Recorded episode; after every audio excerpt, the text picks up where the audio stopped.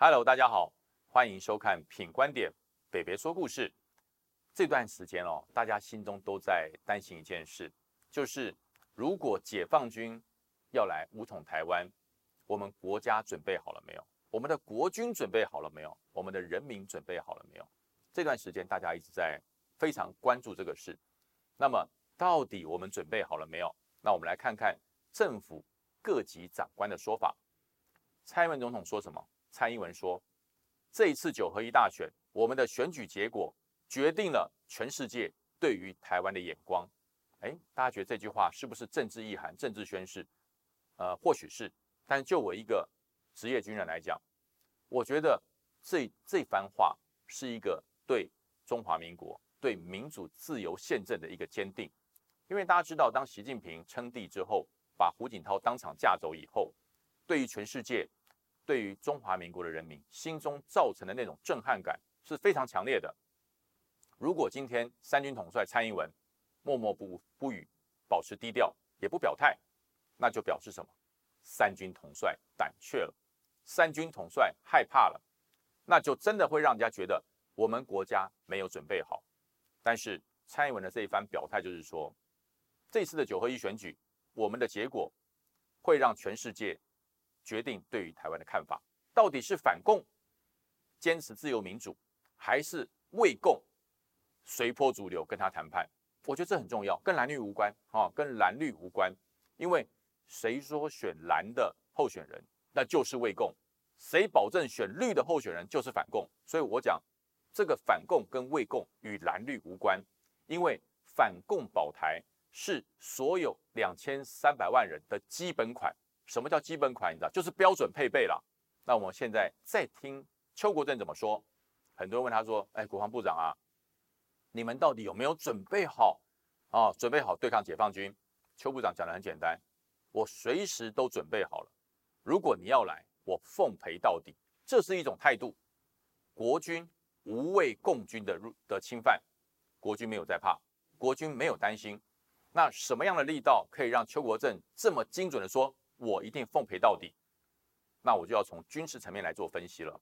第一个，我们对于解放军的攻击，以正规的军事方式，第一步一定是电磁权的夺取，就是把你中华民国跟台湾海峡这一块区域里面所有的电磁权，共军叫制电磁权，国军就要做反制电磁权的意思，就是我不会让你的电子战压迫，让国军不能使用。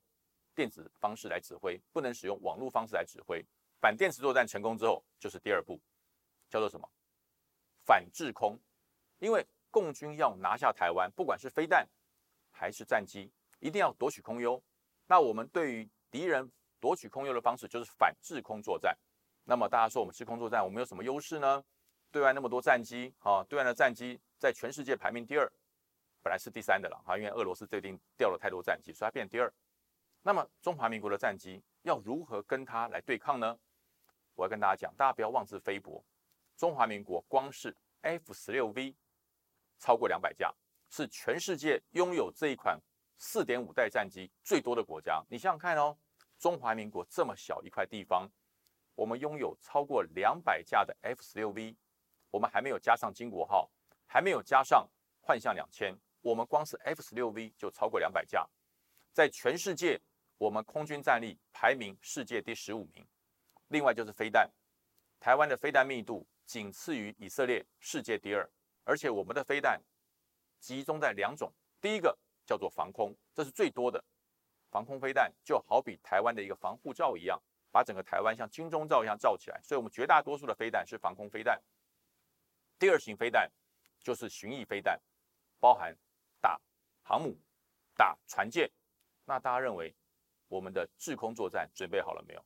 不用我讲答案啊，大家很清楚，绝对具备了让邱国正具有底气的我奉陪到底的态度。第三个，制海，共军要过来，一定要渡海嘛，一定要渡海，制海作战。我们制海作战，我们有全世界最完善的鱼叉飞弹大满贯啊，我们的呃海风大队车载的鱼叉飞弹。可以在台湾任何一个地方用车载机动对海面上的船舰实施攻击，而且鱼叉飞弹这一次在俄乌战争，大家都看到它的威力了，非常精准，而且呢几乎是破坏力十足。那么最后一步就叫什么？叫做反登陆。如果制电池、制空、制海真的都守不住，最后就靠陆军的反登陆作战。反登陆作战，大家说，那你看 M1A2T 还没有来怎么办？然后听说还有立法院咨询说，哎，我们还有四百发的标枪飞弹，还有四百二十发的这个脱式飞弹都还没有到，那国军怎么样反共保台？国军怎么样保护安全？大家知道，你绝对不会明天要打仗，今天才买飞弹。现在买的这些脱式飞弹跟标枪飞弹，是增加国军战斗持续率的库存。现在第一线战备的炮弹、战备的飞弹，不管是标枪还是托式，都已经在国军部队里面，直接随时可以使用。所以说，国军在军事方面，从总统、国防部长到国军的基层，不是没有准备好，是随时都准备在来来保卫国家，随时都准备开战。但是你说准备好了没有？我身为一个国军的将领，我告诉大家，永远没有准备好的一天，因为只要你认为我准备好了，我不再准备了。不往前进就是退步，所以国军不断的在进步，不断不断在准备。那讲到政治方面，大家回到九合一大选，说这个九合一大选是地方选举，跟反共保台、跟两岸关系没有任何的牵连，所以不要用这个方式来贩卖芒果干，这就是认知作战。我告诉大家，台湾的九合一选举怎么会跟两岸关系、跟反共保台没关呢？我举个例子给大家听。我们台湾是一个民主社会，有台北市长，有高雄市长、桃园市长、台南市长、台中市长，啊，有六都，有新北市长，那还有各各县市的一些县市首长，这些县市首长都是由民选选出来的。那如果你选出来的县市首长，不论蓝绿，啊，不论蓝绿，你都有反共保台的决心，那么等到作战起来的时候，呃，最近不是很流行一个不投降切结书吗？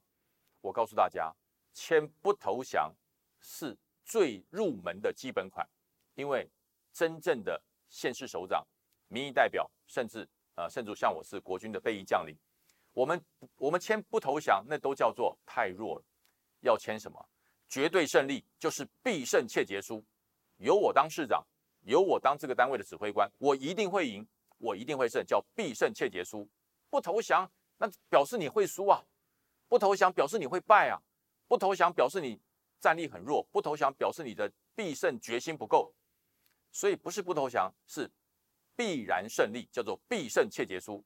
因为不能够国军第一线在沿海在前面跟共军对抗，如果第二线的城市的市长突然间宣布本城市中立，哎，这不就是求和吗？其实这叫做这叫做投降了。